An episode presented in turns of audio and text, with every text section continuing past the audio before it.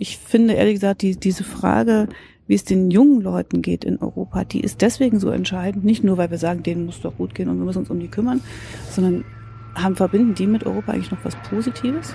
Ich weiß es nicht. So, eine neue Folge Jung Naiv. Wir sind wieder Bundestag und ich habe ein neues Gesicht neben mir. Ganz neues Gesicht. Katrin ja. Göring-Eckardt. Von Bündnis 90 Die Grünen. Sieht man jetzt nicht. Doch, höchstens an meiner Jacke. Ja, stimmt. Das, das grün, das grün an. Ja, hab ich. Äh, was machst du bei den Grünen? Ich bin Fraktionsvorsitzender. Was ist das? Das ist von den Bundestagsgrünen die Chefin von das Ganze, vielleicht so. Hm. Hm. Und? Wie, wie, wie wird man sowas? Man wird gewählt. Das, also in der Demokratie ist das so vorgesehen. Aber hat das das Volk gewählt oder? Das Volk hat ähm, ja mich gewählt natürlich, weil ich auf einer ganz normalen Liste gewählt worden bin, bin Thüringerin und ähm, so dieses ganze. Du bist Ossi? Ich bin ja richtig. Ich bin ja. auch Ossi. Echt? Wir beide? Ja, ja. Was gut. Aber aus Mecklenburg.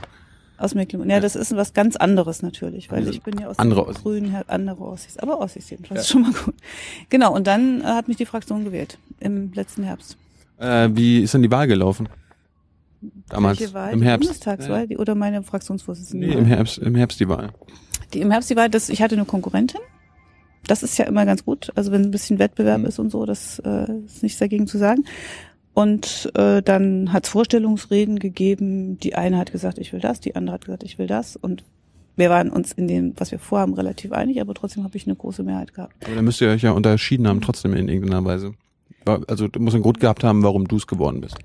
Ja, vielleicht, weil ich vorher Spitzenkandidatin war, vielleicht, weil ich irgendwie mehr Leute begeistern konnte. Außerdem sind wir immer zwei. Bei den Grünen ist es ja so, man ist niemals alleine an der Spitze, man hat fast immer eine Doppelspitze. Eine haben, Frau und ein Mann. So, das haben die bei der SPD gibt es keinen Oppermann und Opperfrau.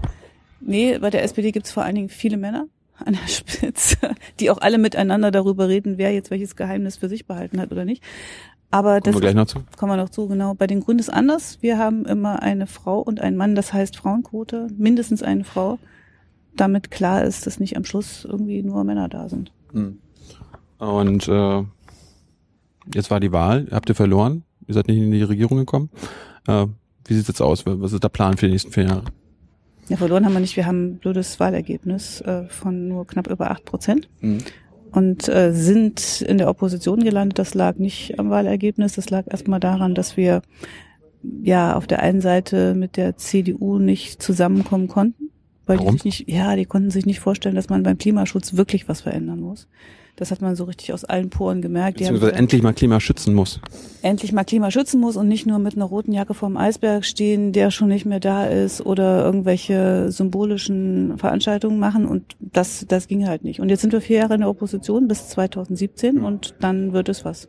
Wie, aber jetzt, äh, wenn, wenn nur die CDU als Partner in, in Frage kommen, ihr hättet ja auch wenn mal rechnen, SPD, Linke? SPD, Grüne, Linke wäre rechnerisch gegangen, aber da muss man sagen, die Linke wollte nicht regieren. Hm. Das haben sie auch irgendwie in diversesten, verschiedensten Nebensätzen gesagt. Naja, die haben immer gesagt, wir würden gerne mit euch regieren, aber nur dann, wenn ihr in der Außenpolitik anders alles, alles anders macht, wenn ihr in der Sozialpolitik alles anders macht und so. Und das ist natürlich keine sinnvolle Voraussetzung. Soll ich eigentlich mal mein Handy abstellen, damit es nicht dauernd dazwischen Ich habe es bisher, ich hab's mir bisher noch gar nicht gemerkt. Gut, okay, dann klingelt's weiter. Hm? Du kannst natürlich auch Flugmodus machen. Ich könnte Flugmodus machen, aber ich kann es jetzt auch lassen, wenn, wenn das ist. Ja, mach ruhig. Dann mach ich es schnell. Okay. Ich habe es aber echt nicht gehört. Ja, na gut. Ja, Eine viel beschäftigte Frau. Ja, das wollte ich nicht. Oder viel gefragt natürlich. Das ist sowieso weg. Hat man als Fraktionsvorsitzender eigentlich eine Menge äh, äh, mehr zu tun als normale Abgeordnete? Ja, also man muss sich ja quasi um jedes Thema kümmern. Warum? Naja, weil am Schluss kann man immer gefragt werden, am Schluss äh, wollen Leute Entscheidungen haben und so. Mhm. Und äh, insofern muss man bei jedem Thema einigermaßen fit sein. Das Handy ist wahrscheinlich in einer anderen Tasche. Dann war es Phantom. Hast du, hast du Phantom? Phantom.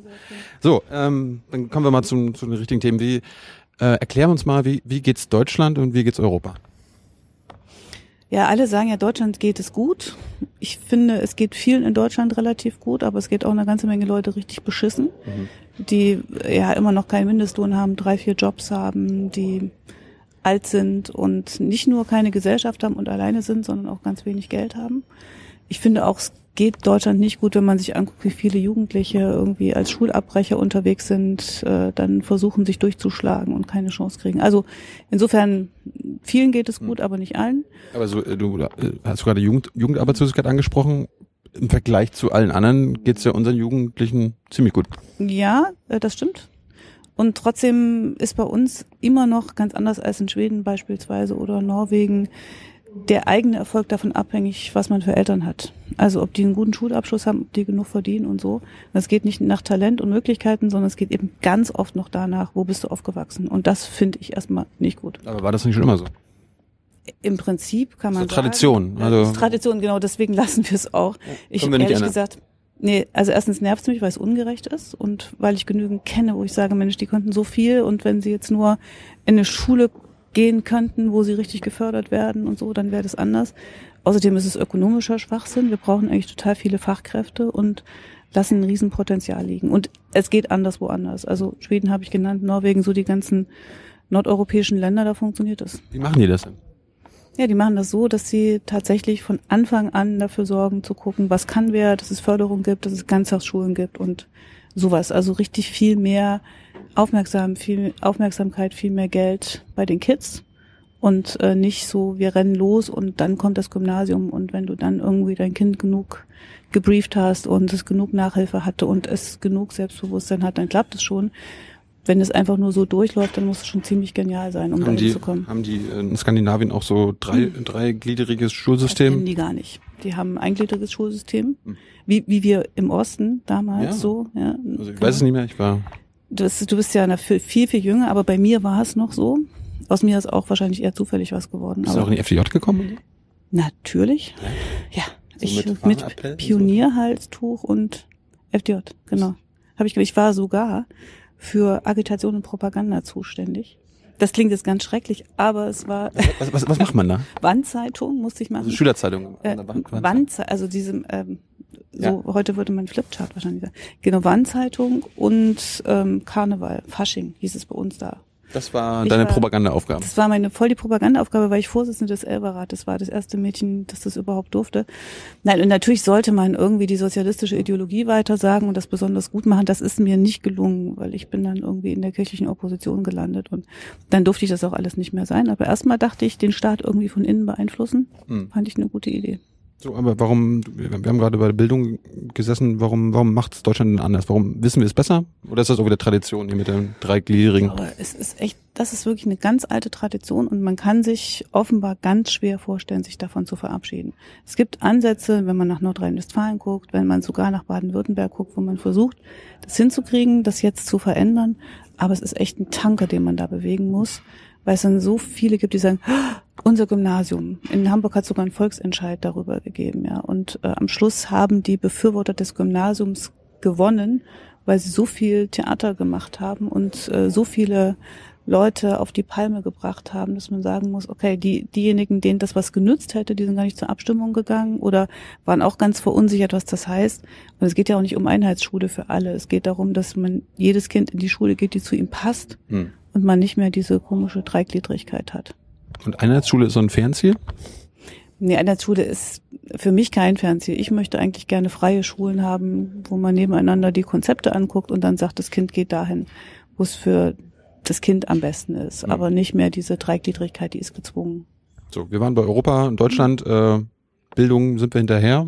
Äh, warum, warum wird denn eigentlich gerade gesagt, dass wir, dass es uns so gut geht im Vergleich zu den anderen? Wie kommt das? Also ja, du hast ja gesagt, Jugendarbeitslosigkeit ist relativ gering. Wir haben überhaupt eine ziemlich geringe Arbeitslosigkeit. Uns geht's ökonomisch im Moment ziemlich gut.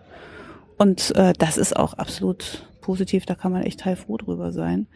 Aber die anderen Länder in Europa finden jetzt nicht, äh, dass sie selber sich nicht genug angestrengt hätten, sondern die haben richtig viel gemacht, wenn man Spanien anguckt, wenn man Portugal anguckt.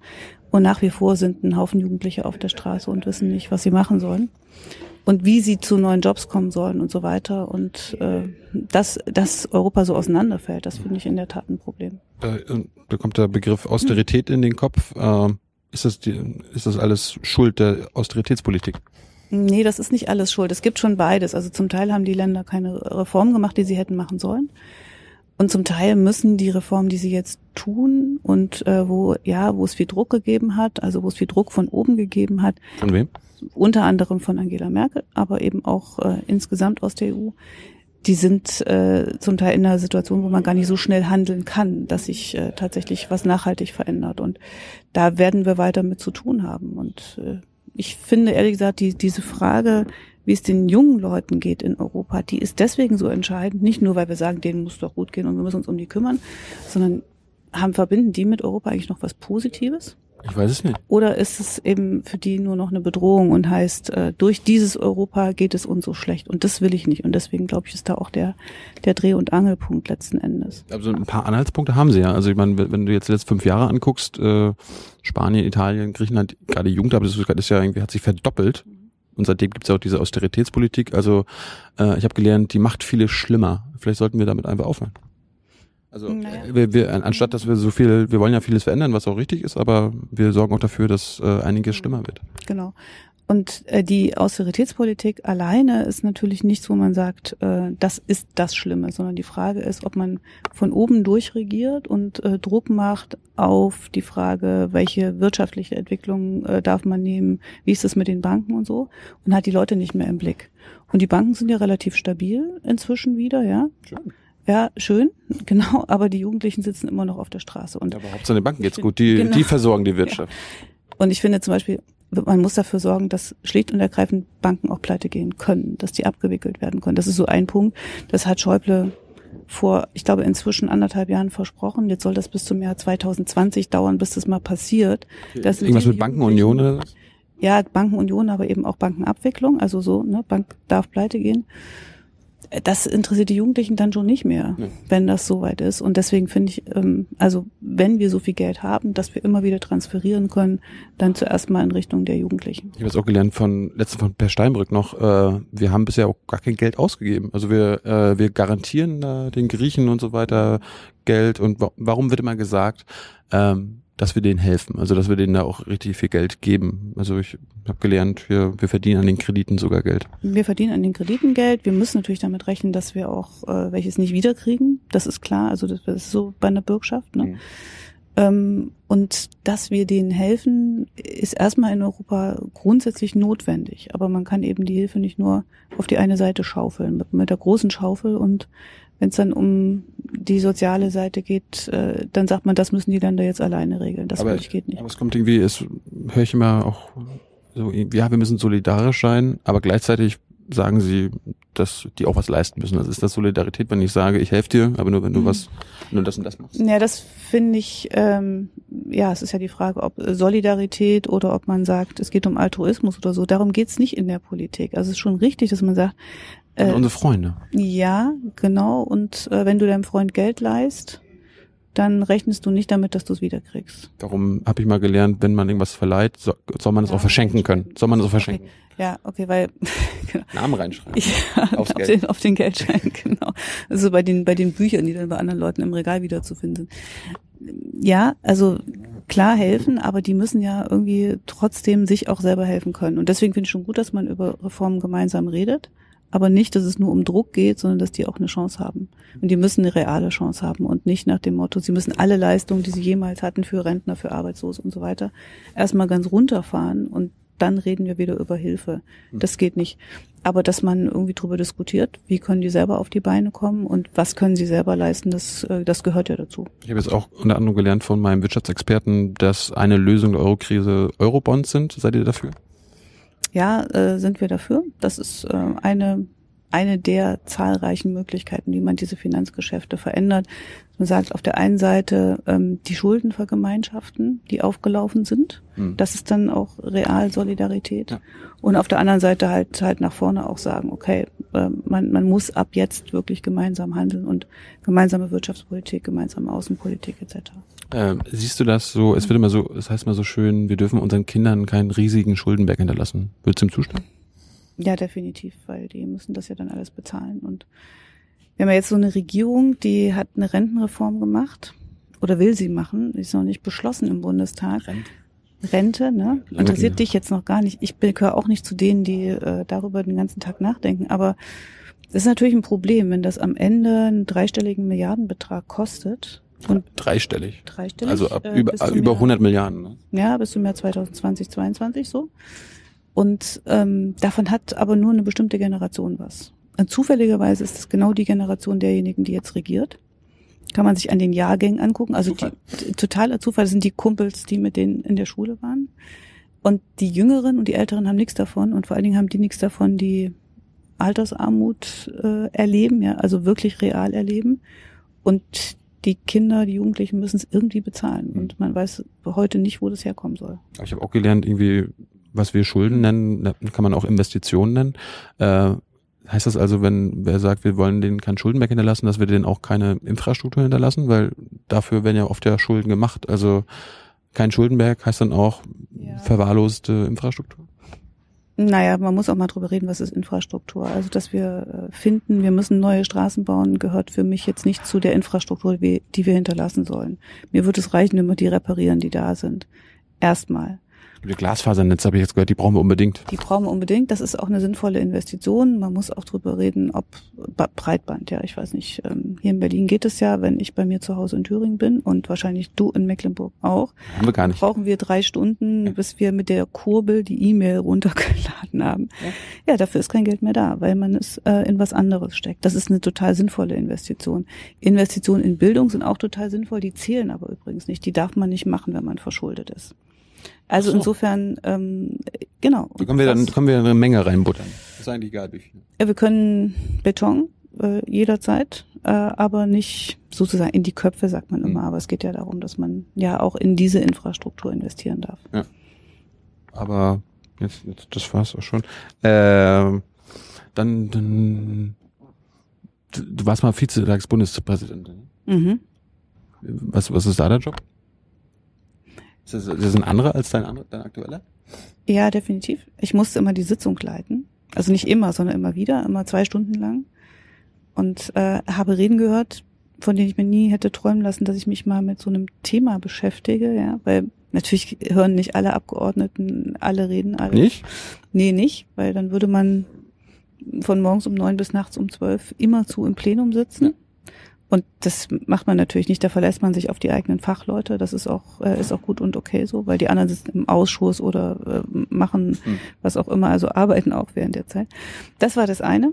Und ähm, das andere, ja, man musste sich damit beschäftigen, dass dieses Haus hier funktioniert. Also von der Frage, haben wir jetzt eigentlich Autos, die weniger als 120 Gramm CO2 äh, verbrauchen, bis zu wer wird hier eingestellt, äh, wer leitet äh, dieses Haus auf der Verwaltungsseite und äh, all diese Fragen. Okay. Damit haben wir uns beschäftigt. Aber äh, ich meinte, ähm, der Bundestagspräsident ist wie der zweite Mann im Staat. Ne? Das heißt, du warst die Vize. Hm.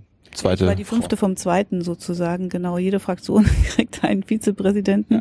oder eine Vizepräsidentin. Sure. Und ähm, damit das auch sozusagen demokratisch läuft, damit man nicht sagen kann, okay, das macht jetzt hier nur die großen Parteien oder nur die Koalition, keine Ahnung.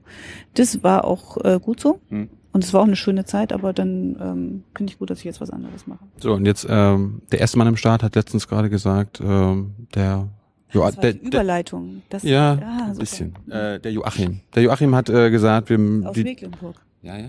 Hm, von dir zu Hause. Ja, aber ich hab, ich war nie bei ihm in der Kirche. Okay. Mhm. Ja, war, war bei uns nicht so. Mhm. Äh, der meinte, die Deutschen, die müssen sich irgendwie verändern. Was, was hat er da gesagt? Ja, er hat gesagt, wir müssten uns mehr im Ausland engagieren. Dabei haben wir doch eine Menge zu Hause zu tun. Naja, ich, ja, wobei wir, wir haben ja gerade festgestellt, uns geht's relativ gut. Wir sind eigentlich auch ein reiches Land. Und äh, wir werden niemandem erklären können, dass wir bei Entwicklungszusammenarbeit nicht mehr helfen und so weiß nicht ganz genau, ob er nur das gemeint hat. Äh, Entwicklung. Weil, ja, Entwicklungszusammenarbeit, ähm, ziviles Engagement, wir können Polizei ausbilden, das können wir alles gut, dafür sind wir auch bekannt. Und da finde ich auch, können wir uns mehr engagieren, also dass wir immer noch nicht 0,7 Prozent äh, des Bruttoinlandsproduktes für Entwicklungszusammenarbeit ausgeben. Das ist eine so eigentlich international verabredete Zahl, wo irgendwie alle sagen, ja klar, die reichen Länder müssen das auf jeden Fall schaffen. Wir geben mehr oder was? Wir geben weniger, wir weniger. geben deutlich weniger. Das ist eigentlich super peinlich, nach wie vor. Das ist so ein Punkt. Aber was er, glaube ich, auch gemeint hat, war mehr militärisches Engagement. Jedenfalls hat sich das dann bei der Verteidigungsministerin so angehört, die auch in diese Kerbe schlug. Heißt das mehr deutsche Soldaten für die Welt? Ja, für was auch immer, irgendwie mehr Engagement in Afrika. Da weiß kein Mensch, was gemeint ist, weil Afrika ein riesiger Kontinent ist, der ganz unterschiedlich ist. Also ich finde, es gut, dass wir in Deutschland über jedes einzelne Bundeswehrmandat entscheiden im Parlament. Wir, wir haben eine Parlamentsarmee und dann kann man es auch prüfen, dann kann man auch sagen, ja, das äh, machen wir, das machen wir auf keinen Fall. Aber erstmal mehr Verantwortung im Zivilen, mehr Verantwortung, wenn es um Prävention geht, also um Vorbeugung, das finde ich ganz wichtig. Habe ich gehört, jetzt irgendwie wollen die CDU und SPD, die wollen jetzt gucken, ob das Parlament nicht immer mehr zustimmen muss? Ja, die wollen jetzt eine Arbeitsgruppe einrichten, äh, wo sie rausfinden wollen, ob man diese Parlamentsbeteiligung ein bisschen zurückschrauben könnte. Ist das gut? Das ist Mist, weil äh, das ist nicht nur die Lehre aus dem Zweiten Weltkrieg, dass wir gesagt haben, jedes einzelne Mandat, also jeder einzelne Militäreinsatz muss im Parlament verhandelt werden. Auch wenn er verlängert wird, auch wenn er verändert wird, muss im Parlament verhandelt werden. Das heißt auch immer, die Verantwortung, die wir da übernehmen, können wir auch nicht abschieben. Also wir können nicht sagen, irgendwie, das haben die entschieden, mhm. sondern das haben wir als Parlamentarier entschieden, und zwar jeder Einzelne. Und es ist eine Gewissensentscheidung, da gibt es auch keinen Druck in den Fraktionen, da wird viel diskutiert und auf diese Diskussion will ich auf keinen Fall verzichten. Aber du weißt auch, die Großkoalition hat irgendwie, die haben über eine Zweidrittelmehrheit angenommen, die sagen jetzt, oh, na, wird wir herausgefunden haben, wir, wir schränken das wirklich mal ein. Dann, dann, dann ändern die das. Ja? Könnten die das ändern? Wäre, wäre nicht klug. Also man muss gucken, was sie, wie die mit ihrer großen Mehrheit umgehen. Manchmal hat man ja das Gefühl, irgendwie total von oben nach unten. Also als erstes wurden mal zwei Vizepräsidenten, wir waren gerade dabei, hm. mehr benannt, weil man irgendwie Leute unterbringen musste. Das war der erste Akt der großen Koalition, da waren sie noch gar nicht äh, mit dem Koalitionsvertrag fertig, ja. Und ähm, dann haben wir einige Minderheitenrechte bekommen, andere nicht. Es ist nach wie vor ein bisschen langweilig im Plenum. Wenn die erste Runde geredet ist, dann redet nämlich nur noch die Koalition mit sich. Und so kann es jetzt sein, dass sie das auch durchziehen wollen. Ich kann davon nur abraten. Das wäre krass. Das wäre in der Tat krass und ich glaube. Entscheidet der Verteidigungsminister oder die, die, die Regierung? Ja, diese Kommission hat ja noch nicht getagt. Ich weiß nicht genau, was sie sich vorstellen, wer das dann eigentlich entscheiden soll. Aber die, die müssen sich irgendwas, da müssen sie irgendwas dabei denken, wenn sie, wenn sie das so zusammenpacken. Ja, dass es zu da lange, irgendwo ein Wunsch Dass es zu lange dauert, dass es zu kompliziert ist, äh, dass man das auch einfacher machen könnte, wenn es nur um Verlängerung geht oder so. Aber hm es nimmt halt der Öffentlichkeit, es nimmt nicht nur dem Parlament, sondern eben auch der Öffentlichkeit die Beteiligungsmöglichkeit, ja zu sehen, jetzt entscheiden die darüber. Das kriegt man ja sonst nicht mit, wenn da im Ministerium fünf Vorlagen hin und her gehen, äh, die bestimmt alle dann äh, gut und richtig sind äh, oder so, aber das muss in die Öffentlichkeit, das muss auch so bleiben, da bin ich wirklich fest überzeugt von. Ähm, angenommen, es hätte doch Schwarz, Schwarz-Grün gegeben, du wärst Außenministerin gewesen, ähm, was würdest du denn jetzt aktuell sagen? Wie würdest du das anders formulieren? Also ich würde jetzt mal nichts annehmen, aber, ja, aber spielen wir mal. Äh, nee, spielen wir nicht, aber trotzdem ähm, habe ich eine Haltung dazu. Und ich würde immer sagen, lass uns über das reden, wo wir mehr Engagement brauchen, wo wir mehr tun können. Wir können mehr Entwicklungszusammenarbeit, wir können mehr Unterstützung bei Krisenprävention. Das, wir kommen ja immer dann, wenn es schon zu spät ist. Wenn irgendwie die schrecklichen Bilder von Flüchtlingen da sind und so. Da können wir übrigens auch mehr. Also wenn ich mir überlege, dass wir bei Bosnien damals 320.000 Leute aufgenommen haben. Das war ein bisschen chaotisch, das ging auch nicht überall perfekt. Mhm. Aber wir reden jetzt bei den syrischen Flüchtlingen. Wie viel, 100.000? Ja, von 3.000, von 5.000, das ist äh, unterirdisch. 3.000, das ist ein Prozent von dem anderen. Das ist ein Prozent von dem anderen und das ist natürlich völlig äh, absurd. Warum machen wir da nichts? Ich verstehe es nicht. Also ähm, wir können das immer wieder nur sagen und, äh, und beantragen und so. Und das würde heißen, man muss es organisieren, das ist ja klar. Man kann nicht einfach sagen, kommt mal her, so. Aber ihr sagt so viel äh, syrische Flüchtlinge, wie es geht. Nee, nicht so viele, wie es geht. Erstmal müssen die ja dort Hilfe bekommen, wo sie jetzt sind, in den Flüchtlingslagern, die an der Grenze sind. Das ist auch nicht so einfach, hierher zu kommen. Aber hier geht's denen noch besser als da. Ja, aber trotzdem müssen sie erstmal kommen und äh, müssen, was weiß ich, können Familien zerrissen werden und so. Also Bundeswehrflugzeuge. Ja, genau. Man muss es ordentlich vorbereiten, also auch hier ordentlich vorbereiten, dass die nicht am Schluss in eine Situation kommen, wo wir uns dafür schämen müssen. Und man muss aber eben auch in den, in den Anrainerstaaten helfen, dass es da wenigstens eine vernünftige Infrastruktur gibt. Bei den Flüchtlingslagern von Wasser angefangen bis zu medizinischer Versorgung könnten wir beides.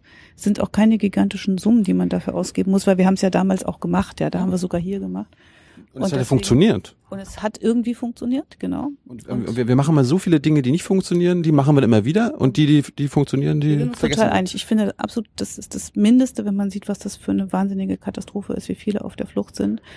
Das sind äh, inzwischen neun Millionen Menschen, die nicht mehr zu Hause sein können. Und äh, neun Millionen. Neun Millionen Menschen. wir nehmen 3000 auf. Und wir reden nach wie vor von 3000, die wir aussuchen wollen und wo wir dann darüber reden, ja, die müssen aber später auch wieder zurück, weil wir dürfen denen ja nicht die besten Leute weg. Das stimmt alles, aber im Moment geht's um Überleben und darum, dass die irgendwo sein können und dass die Familien zusammenbleiben können und sowas.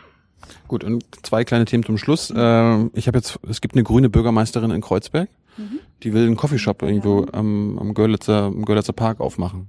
Wie seid ihr auch dafür? Ich habe mich damit echt nicht beschäftigt mit diesem Coffeeshop. Ich habe es auch Drogenpolitik, Drogenpolitik äh, allgemein, die ist da ein bisschen. Äh, genau. Ihr also seid, ihr seid die Vorkämpfer für Legalisierung. Wie ist das? Ja, wir sind die Vorkämpfer dafür, äh, dass nicht Leute kriminalisiert werden. Das ist ja das Entscheidende daran. Es geht nicht einfach um legalisieren, sondern es geht darum, dass nicht kriminalisiert wird. Das ist der Punkt, weil wir wissen, dass Leute, die dann einmal da reinrutschen, auch ganz schnell mit anderen Drogen zu tun haben und so. Gate, Gate, Gate, äh, wie heißt das? Gateway Drug oder was? Ja. Kiffen. Äh, Im Ernst? Was heißt im Ernst? Ich habe mal gelesen, Alkohol ist die Gateway Drug Nummer eins. Ja, ist es ja auch. Deswegen ist es auch. Ähm, äh, das wollt ihr jetzt illegalisieren? Oder das, nein, wir wollen gar nichts illegalisieren, sondern wir wollen einfach sagen, ähm, der Besitz von heute illegalen Drogen darf nicht kriminalisiert werden nein. nach dem Motto, die Leute sind dann ganz draußen, äh, sondern manche brauchen Hilfe. Manche, ähm, bei manchen muss man sagen, okay, um welche Mengen geht's da eigentlich? Ist es Eigenbedarf oder wird es zum Dealen benutzt? Also so. Hm. Kann ich auch irgendwann mal was anbauen zu Hause, also im Garten. Kann ich Oma sagen, hier kannst du mal die Marihuana-Pflanze wachsen lassen. Ähm, das, dazu würde ich nicht raten, weil das wäre ja dann Produktion und wahrscheinlich würdest du damit auch dann irgendwas machen wollen, deinen Freunden verticken oder so, keine Ahnung. Das würde ich nicht tun. Eigen, Eigenbedarf. Ja, würde ich trotzdem nicht tun. Das ist da, da wollt ihr, da wollt ihr auch nicht hin. Also das, da, da, macht dann Uruguay und äh, hier Colorado und Washington, die machen das auch alle. Ja, ich will da nicht hin. Ich finde, dass äh, die Frage der Kriminalisierung ist ein Problem und äh, die Frage der Aufklärung ist auch ein Problem. Mhm. Also äh, die Kids wissen oft nicht, was sie da kriegen und was sie da tatsächlich nehmen. Und ja. ehrlich gesagt geht es auch nicht mehr um ein bisschen Marihuana. Es geht um äh, wahnsinnige Pillen ja. und Zeugs, was eingeschmissen wird und und ganz anderes. Und deshalb habe ich gelernt irgendwie, dass, dass Marihuana ist überhaupt nicht das Problem. Das Problem ist hier diese diese Festivals, wenn da äh, da erzählen die Ärzte. Das Problem ist, dass die Kinder nicht wissen, was sie, was sie nehmen und wie sie es nehmen können, in welcher Mischung und so weiter. Genau, und wir sind lange nicht mehr bei der Frage, was ist eigentlich äh, mit Kiffen und äh, was ist da drin. Auch da gibt's ja Unterschiede. Ich kenne mich ehrlich gesagt gar nicht aus. Hast du gar nicht gekifft? Nee. Nie? Nein. Auch nicht in der DDR? noch nicht mal in der DDR, obwohl ja. man sagen könnte, da wäre es besser gewesen. Ist das legal? Nein, das gab's, äh, gab's bestimmt, aber ähm, natürlich nicht in Thüringen. legal. Doch ganz sicher. Ich, äh, aber okay. ich gehörte nicht zu denen, die da irgendwie Zugänge hatten. Egal, aber es geht auch nicht um mich, sondern es geht darum, dass man wirklich äh, danach guckt, was inzwischen an chemischen Drogen durch die Gegend äh, läuft, was man kaufen kann, womit man echt krank wird, womit man echt abhängig wird und meistens muss den Kids, die das machen, äh, wirklich auch geholfen werden und die brauchen Unterstützung und nicht Kriminalisierung. Das hilft nicht weiter. Äh, und zum Schluss, es gibt gerade so, einen so einen Fall wieder, die Großkoalition hat irgendwie so einen kleinen, das ist eine Affäre, Skandal. Äh, kannst du mal kurz erklären, worum es geht? Es geht darum, dass ein ehemaliger Abgeordneter, Sebastian Edati, ähm, sich Fotos und Filme gekauft hat im Ausland und äh, dass die, so sagt die Staatsanwaltschaft, an der Grenze zu Kinderpornografie sind. Was aber auch ähm, gleichzeitig bedeutet, wir hatten die Folge gestern gerade gemacht, ja. was dann auch legal ist. Also an der Grenze ist was ja dann auch an der an der Grenze heißt eben, das kann auch legal sein. Es kann auch gut sein, dass das, was er gemacht hat, gar nicht strafbar ist. Das wissen wir nicht. Mhm. So, was mich aber aufregt, was mich nervt, das ist die andere Seite dass davon der Innenminister erfahren hat. Der Innenminister hat es dem Parteivorsitzenden der SPD gesagt. Der Parteivorsitzende hat es äh, dem damaligen Fraktionsvorsitzenden Frank Steinmeier gesagt und dem damaligen Geschäftsführer Thomas Oppermann, der heute Fraktionsvorsitzender ist. Äh, und der hat es dann noch der äh, spätere Nachfolgerin. Also ich. Quatschen äh, ganz schön. Da quatschen ganz schön viele äh, drüber. War der Innenminister SPDler? Also hat das einen Sinn gemacht? Der Innenminister war CSU. Eine andere Partei auch noch. Andere Partei ist inzwischen zurückgetreten, aber die waren ja in einer Koalition. Dann hat äh, Thomas Oppermann, der jetzige Fraktionsvorsitzende, auch noch beim BKA-Chef angerufen und äh, hat den gefragt, was ist denn da? Ist das und, in Ordnung? Macht man das? Das ist nicht in Ordnung. Rufst du auch ab und zu so. das BGA an und sagst hier. Was ist mit meinem Kumpel? Ja. Nein, mach ich nicht. genau. Ist das erlaubt? Na, erlaubt, äh, ja, wenn der, wenn der andere rangeht, äh, dann kann man ja jeden anrufen. Aber ähm, natürlich kann nicht jeder Bürger, so hatte Sigmar Gabriel gestern gesagt, es könnte ja jeder beim BKA anrufen. Ich weiß nicht, wann du zuletzt mit dem BKA-Chef telefonierst. Können wir gleich mal machen. Können wir gleich mal probieren, ja. genau. Nein, und das, das macht einfach den Eindruck, dass da versucht worden ist, äh, Kumpelei zu betreiben. Und äh, das ist das was Neues? Also gab es das noch nie oder ist das jetzt einfach nur so, so, ein, so ein Symptom? Weiß ich nicht. Ich bin ja also so alt bin ich noch nicht, dass ich sagen könnte, das gab es noch nie. Aber was was einfach nicht geht, ist, dass der Innenminister sowas weiter sagt. Das ist nämlich äh, nicht erlaubt. Hätte er nicht weiter sagen dürfen. Und schon gar nicht hätten die anderen irgendwie immer noch breiter streuen dürfen, was da passiert, weil jetzt gibt's ja Leute, die sagen, hat es irgendjemand dem Sebastian Edati eigentlich erzählt und der hat dann daraufhin äh, Beweismittel vernichtet. Weiß ich nicht. Ähm, und äh, das können auch ganz andere gewesen sein. Es kann auch sein, er hatte gar keine Hinweise. Aber dass so ein Eindruck entsteht, ist Mist. Und äh, dass so viele Leute miteinander quatschen, äh, das geht nicht. Und vor allen Dingen geht es nicht, dass die sich dann auch noch widersprechen. Also Herr Zirke, der BKA-Chef, sagt was anderes über das Telefonat als Thomas Oppermann. Thomas Oppermann sagt was anderes über das Gespräch, was mit Friedrich stattgefunden hat und, und so. Und ich finde. Und jetzt lässt du untersuchen? Lässt er das untersuchen? Das muss untersucht werden, jetzt erstmal im Innenausschuss. Der tagt diese Woche und äh, vielleicht dann auch nochmal. Ist der öffentlich? Können wir da reingehen? Ähm, das weiß ich nicht, ob der öffentlich sein wird. Äh, Im Prinzip sind Ausschusssitzungen im Deutschen Bundestag äh, nicht immer, wieder, nicht immer öffentlich. wieder öffentlich. Im Prinzip immer wieder, immer wieder öffentlich. Immer wieder öffentlich, aber natürlich kann der Ausschuss äh, selber entscheiden, ob er es öffentlich machen will oder nicht. Äh, jetzt will die SPD diesen, diesen Abgeordneten rausschmeißen. Hättet ihr den auch rausgeschmissen? Oder würdet ihr den auch rausschmeißen wollen? Der hat ja, also der hat ja nichts finde, gemacht. Also ist nichts ja, illegal. Was gemacht hat oder nicht gemacht hat. Also die, die SPD sagt ja, das passt nicht zu uns und da müssen die sich auch parteiintern damit auseinandersetzen. Hast du das, würde das zu den Grünen passen? Nein, natürlich nicht. Äh, das, das passt nicht. Aber trotzdem muss man unterscheiden, hat jemand was Strafbares gemacht, ja oder nein. Und ich finde, das ist jetzt der Punkt, da kann man auch nicht damit ablenken, dass man auf der anderen Seite mit der großen Keule kommt und das Parteienrecht ist da gar nicht so einfach. Ich meine, die haben ja schon mal versucht, Thilo Sarrazin loszuwerden. Das Gibt's ist noch, nicht, ja? Äh, ja, der ist auch noch SPD-Mitglied. Das ist nicht gelungen, weil unser Parteienrecht da sehr scharf ist. Hm. Und ich finde, man soll jetzt mal aufklären, was da gewesen ist und äh, dann kann man über alles andere auch reden. Aber ich äh, glaube, dass so das eher ein Ablenkungsmanöver ist. Da holt Sigmar Gabriel jetzt die ganz große Keule raus. Das ist ganz abscheulich und äh, kehrt nicht vor der eigenen Tür. Und ich finde, das ist erstmal jetzt angesagt. Erinnert dich die Debatte an, an eine Debatte bei den Grünen? Die Debatte erinnert mich an keine Debatte bei den Grünen. Ihr hattet im Sommer irgendwann im Wahlkampf, war da auch irgendwas mit äh, Pädoph Pädophilen? Ja, das von der Anfangszeit der Grünen in den, in den frühen 80er Jahren, das stimmt. Äh, wir haben dann ja jemanden beauftragt, zwei Wissenschaftler, die herausfinden sollen, was damals eigentlich äh, tatsächlich gewesen ist. Da sind auch also für mich ehrlich gesagt unvorstellbar, aber es ist passiert, es sind Beschlüsse gefasst worden. Die sind Ende der 80er alle revidiert worden, aber trotzdem gibt's Dinge, über die wir nichts wissen. Und deswegen muss das aufgeklärt werden. Ist das, ist das ich meine, eher so Kinderpornografie, Pädophilie, alles schreckliche Themen, aber äh, reagiert da die Öffentlichkeit also über, also es ist sehr allergisch. Also ja, ja, wenn der die, Körper. Du hast gerade von der Keule geredet. Äh, ja, ja, ja. Also wir, wir, wissen noch nicht mal, dass er Kinderpornos hat und schon wird er äh, ja, ich würde gesellschaftlich nicht, getötet. Ja, also ich finde auch Unschuldsvermutung muss gelten und sowas, äh, aber es gibt ja Sachen, die hat er zugegeben. Und diese sogenannten Posing-Fotos sind welche, die sind gewerblich gemacht und auch gewerblich vertrieben. Für mich ist es eine Grenze, dass äh, Kinderkörper dazu verwendet werden, Geld zu machen. Mhm. Und die möchte ich überschritten haben. Und darüber muss man, glaube ich, auch reden. Das ist vielleicht auch eine Rechtslücke, keine Ahnung.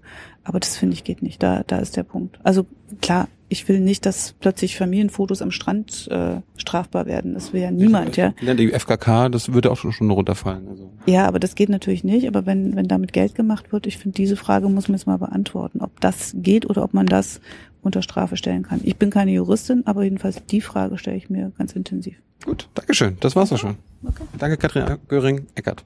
Das ist schwer, ne? Wann, wann hast du geheiratet? HGE. Ist, oder, oder hast du den geerbt? Den, nee, den habe ich, ähm, ich wollte nicht Göring heißen. Bei wie, der Reichsmarschall. Ah. Und dann habe ich noch in der DDR mir erkämpft, dass ich diesen Doppelnamen bekommen darf. Du hast Was? gar nicht geheiratet. Doch, doch, doch, doch. Ich habe, doch, doch, doch. Ich habe, der ist, also ah. die Göring, ich hieß ursprünglich Eckert, dann war Göring der Name meines Mannes und dann äh, ja wollte er den aus bestimmten Gründen gar nicht abgeben und dann habe ich äh, gesagt bei so einem Besuch der Abteilung Inneres, ja, hinterher hat sich herausgestellt, das war ein Stasi-Offizier, hm. ähm, der dann fragte, und haben Sie noch Probleme? Ich habe gesagt, ja, in diesem Scheißstaat kann man nicht mehr heißen, wie man will. Und oder wollen Sie heißen wie der Reichsmarschall? Können Sie sich das vorstellen? Die DDR hat ja vorgegeben, jedenfalls antifaschistisch zu sein. Und insofern ähm, durfte ich dann diesen Doppelnamen haben. Gab es in der DDR fast nicht. Da musste man irgendwie erfolgreiche Sportlerin sein oder so. War ich alles nicht. Aber Und dann, dann, ist, dann äh, wurdest du komisch angeguckt. Warum hat die auf einmal so einen Namen? Ich wurde nicht komisch angeguckt. Das hat ein Jahr lang gar nicht in meinem Ausweis gestanden, weil sie nicht wussten, wie sie das eintragen sollten und so. Aber wie geht jetzt dieses Minus? genau, wie geht jetzt dieses Minus? Ja, sie wussten es wirklich nicht. Gut. Aber inzwischen. Anyway, wir, haben noch ein paar Fragen aus dem Netz und die machen wir jetzt okay. noch fix. Bis dann.